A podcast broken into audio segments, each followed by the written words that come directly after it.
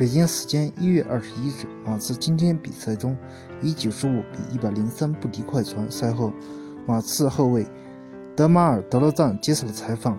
当被问及自己低迷的状态，德罗赞说道：“身体上我没有任何问题，我最近一直打得跟屎一样。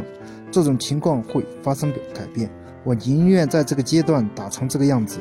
这是一段很艰难的时刻，我会搞定。我总是在逆境中绽放。”当被问及如何走出逆境时，德勒赞说道：“你必须先要面对它，你不能害羞，不能去找借口，你必须像男人一样去面对它，好事坏事都要面对。